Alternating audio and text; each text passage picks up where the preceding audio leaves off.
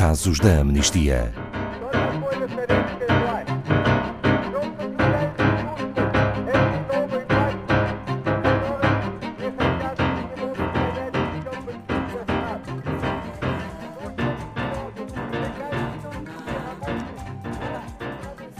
As perseguições, intimidações e detenções arbitrárias de defensores de direitos humanos continuam a moldar a violenta repressão que o governo da Guiné Equatorial impõe a qualquer voz crítica.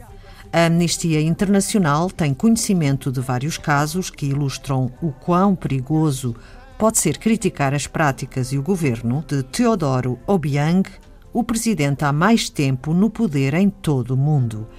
Boa tarde, Ana Farias, da Amnistia Internacional Portugal. Este é um percurso manchado por violações de direitos humanos na Guiné Equatorial. Boa tarde, Ana Paula. Boa tarde a todos os ouvintes. Uh, é verdade, referimos-nos a um país que tem um presidente que fará 40 anos no poder este ano e que todo o seu percurso é muito preocupante no que concerne aos direitos humanos, sobretudo porque falhou na adoção de muitas das recomendações feitas no âmbito da avaliação periódica submetida pela Amnistia às Nações Unidas, que é um mecanismo de avaliação a que todos os países se submetem, uh, e um caso ainda mais gritante é o facto da Guiné Equatorial não ter ainda retirado a pena de morte da sua legislação, existe apenas uma moratória e, como bem sabemos, pertence à CPLP desde 2014. Por sua vez, eh, e como evidência de que está ainda longe de cumprir estes requisitos, em 2016, pelo menos dois homens foram condenados à morte por homicídio na sequência de um ritual religioso. Por isso, já há vários anos que a Amnistia denuncia casos de detenções sem acesso a comunicações com o exterior, desaparecimentos forçados, tortura, execuções extrajudiciais, detenções arbitrárias, enfim, há uma limitação brutal ao exercício dos direitos políticos ditos em democracia. O espaço de ação da sociedade civil na Guiné Equatorial é assim reduzido? Reduzido para não dizer inexistente. A Guiné Equatorial é considerada um dos países mais repressivos em todo o mundo, eh, com registros de abuso de poder e tortura de todas as vozes críticas que, que ousem eh, manifestar-se contra o governo. Uh, são, as pessoas podem ser confrontadas com prisões arbitrárias e detenções sem acusação, para além do impedimento de contacto com familiares ou advogados. Muitas destas pessoas e os seus familiares não são sequer informados de que têm alguém próximo preso. Uh, uma situação que se agrava também à medida que conhecemos as denúncias de prática de tortura, represálias e, sobretudo, os níveis preocupantes de corrupção.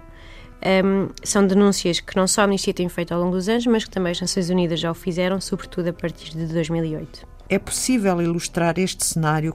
Infelizmente, sim. Uh, no nosso último relatório, do, de fevereiro de 2019, uh, ah, temos vários exemplos, trazemos três para, para sumarizar uh, rapidamente.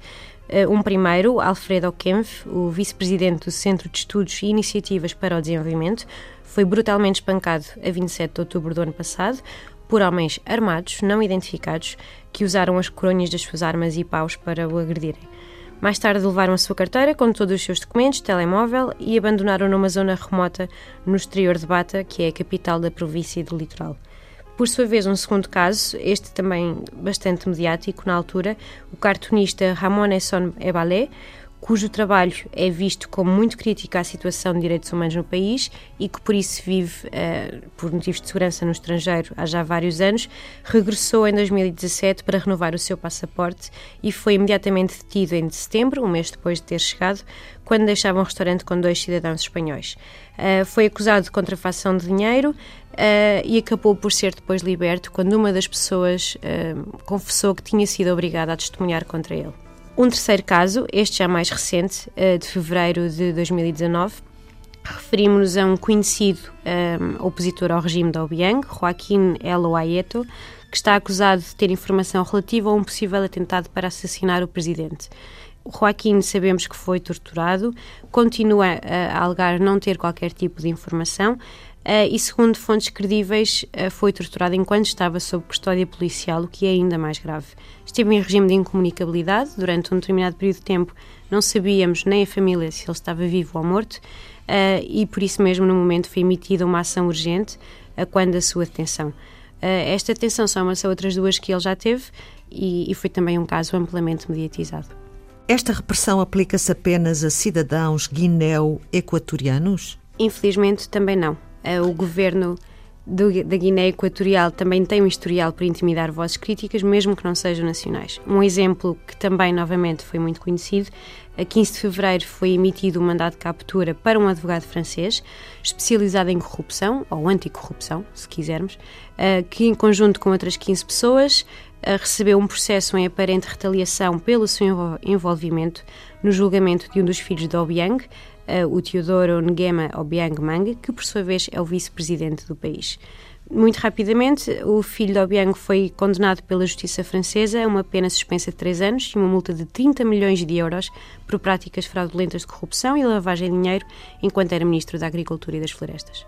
E quais são os apelos da Amnistia Internacional, Ana Farias?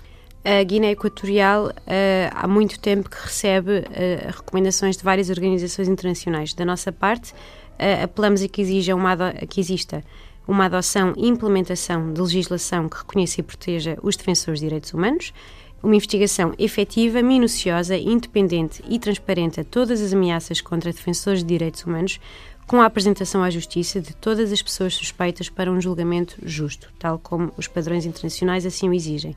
Para que isto possa acontecer, é necessário um sistema judicial independente e de acordo com os tais padrões internacionais de direitos humanos. Num quadro ainda mais alargado, exigimos o fim da pena de morte no país. Obrigada, Ana Farias, da Amnistia Internacional Portugal.